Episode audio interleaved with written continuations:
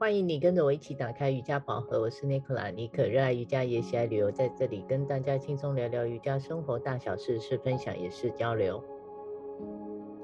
嗨，我是在上海的黛比，喜欢在电子上练瑜伽，也享受把瑜伽精神带入到生活里。喜欢我们，请按赞留言给五星。黛比啊，上海封城是不是有点让人措手不及的感觉？生活上的转变是不是可以跟我们聊一聊呢？对，台湾新闻应该都有报吧？一切来的是这么的突然啊！没有想到，在二零二二年，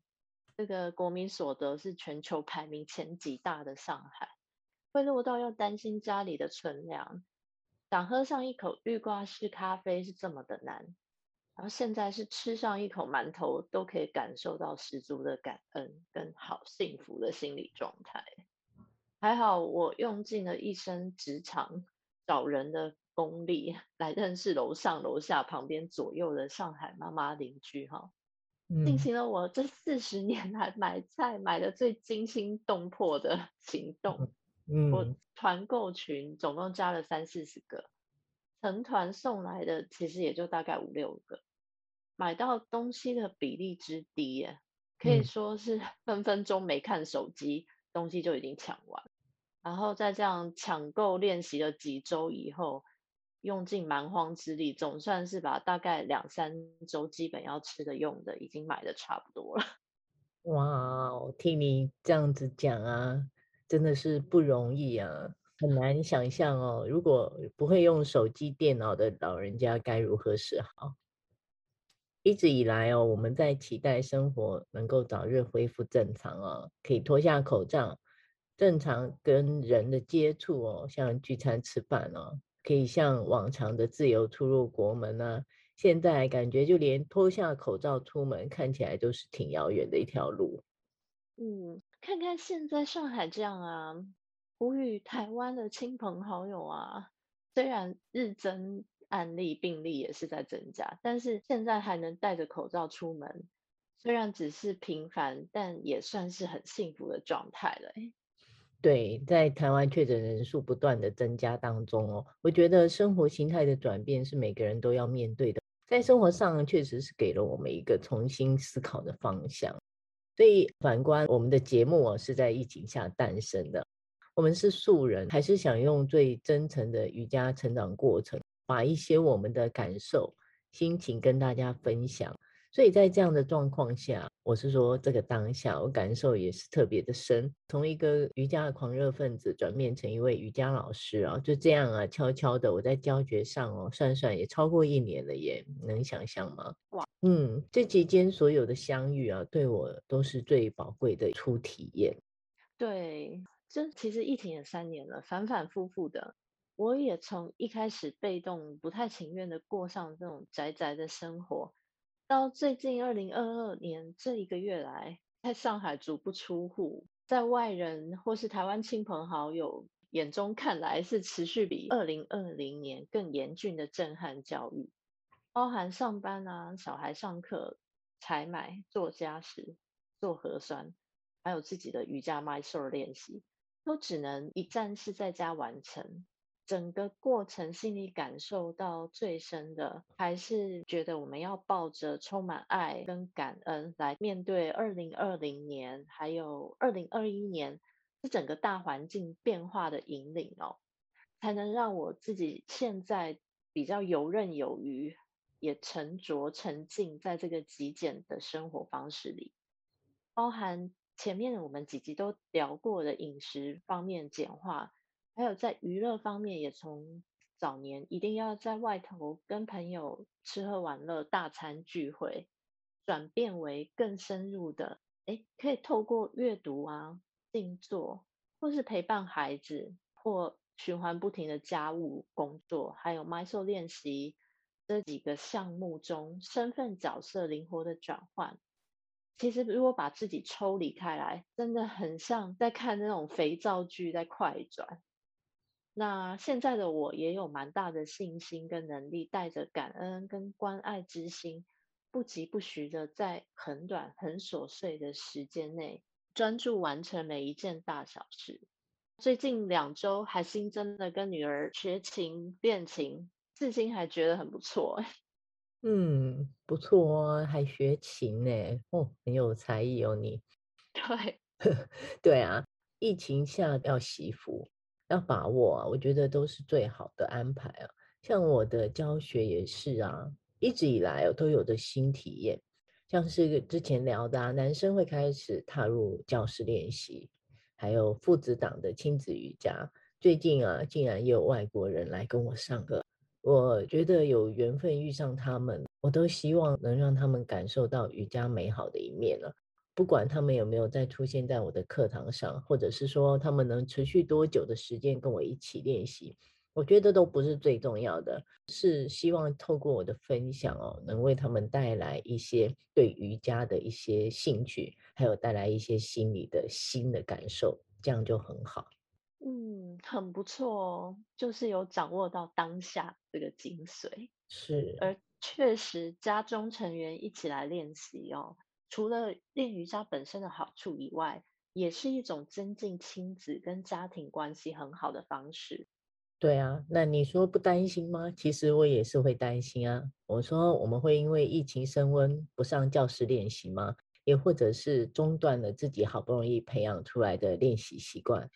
这个问题哦，我想当然是因人而异了。我当然也不会太主观的希望说，哎，每个人都继续的踏入教室里练习。我是说，在疫情持续升温的这个时候，我想分享的是一些哦，我这段日子的瑜伽生活模式。我在想，也许给持续想练习的人一些意见跟参考。嗯，像我本身啊，大概从女儿寒假今年一月中到现在，碰到疫情关在家。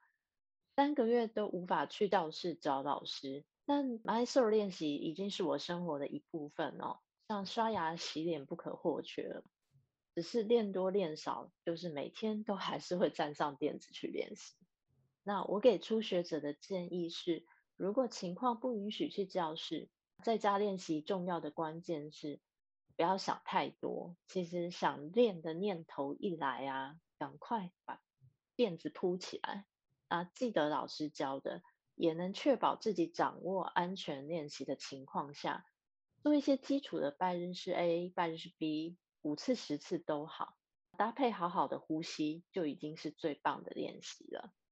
关键是少想多练嘛。那另外记得确保自己安全，不要练超过自己能力范围的啊，导致跌倒啊、扭伤、拉伤就 OK 了。对。在每一周的行程安排里哦，我觉得现在大家人都很有这个观念，大家几乎都是有固定的作息还有行程嘛。我就说说我的吧，除了我自己的教学课程安排之外哦，我也需要为我自己的练习时间做准备。在疫情下，我选择了固定老师、固定时段的练习，因为这样教室啊就会很熟悉，同学也都会很一定。所有的学生呢，也很有默契的都会戴上口罩练习。我的考量点是因为我要教学嘛，在外出的日常生活，尽量的让自己不要接触不固定的人，也能让自己更安心、更安定心情下来练习。那在这样的情况下的教学上哦，发现了学生的需求也开始就比较多元化，像是呃我的学生们呢，就是偏向于喜欢这种小班的教学模式。私人的授课询问度也高了，有可能是在教室包班，那也有可能是到府授课，也或是转换到线上课程的模式哦。还有甚至是呃，我推广的走出户外的瑜伽旅行哦，这个是让人觉得很有趣的行程吧。我想也开始有企业团体会来询问像这样的旅游内容哦，这些都是我目前在经营的方向啊。尤其你也知道吗？我有了一间自己的工作室，那可以让学生按需求弹性时间来上课，也可以很放松无拘束练习的一个地方。主要是我想提供给我的学生多一个让人放心练习的环境。对，你的课程不仅实用，还非常的多元性、多样化，哎，总是可以让同学们找到适合的吧？嗯，也许吧。因为你也知道，我推广的都是小班小团体后疫情的生活这样的方式，我觉得是很适合在自己的教学哦，越来越多元。我同时也是在调整我自己的日常生活的作息跟步调，像是很像你刚刚说的类似啊，但我们比较幸运一点，至少我们可以外出。呃，你知道现在不是开了阿妹的演唱会吗？诶，一直以来我都我都很喜欢听演唱会，她的演唱会啊，我是再三考量哦，决定不去抢票听，只是因为我知道我目前的身份啊，还有工作好像不太适合，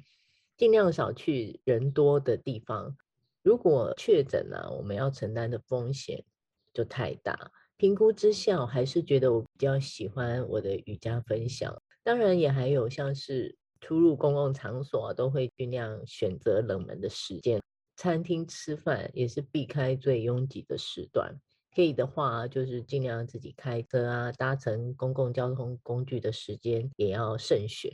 像是年假休假，就尽量会待在家，不要去人挤人。那尽量也是在家里自己煮食。这些就是我疫情下来的瑜伽生活模式。事实上，与我以前的生活差距真的很大。好，最后我想分享的是，很多事情啊，就是你想不想，而不是说呃能不能、会不会、可不可以。如果当你很渴望做一件事情，还有你的决心来的时候呢，我想我们总是能想出办法，也能用很多方式去做的。尼克老师，你说的没错，因为你的生活差距实在是跟以前差的蛮多的，所以特别认同你说的。那我在上海也想透过自己的经验谈告诉大家，只要有想做，然后你想要练习，方法永远比困难多。对，好，欢迎上尼可的脸书，尼可打开瑜伽宝盒，按赞追踪留言互动，尼可的教学文山信义安和都有开课哦，还有瑜伽旅游都有推出哦，请关注老师的脸书，有兴趣欢迎私讯老师一起进入瑜伽世界探索。我们下周见，拜拜，拜拜。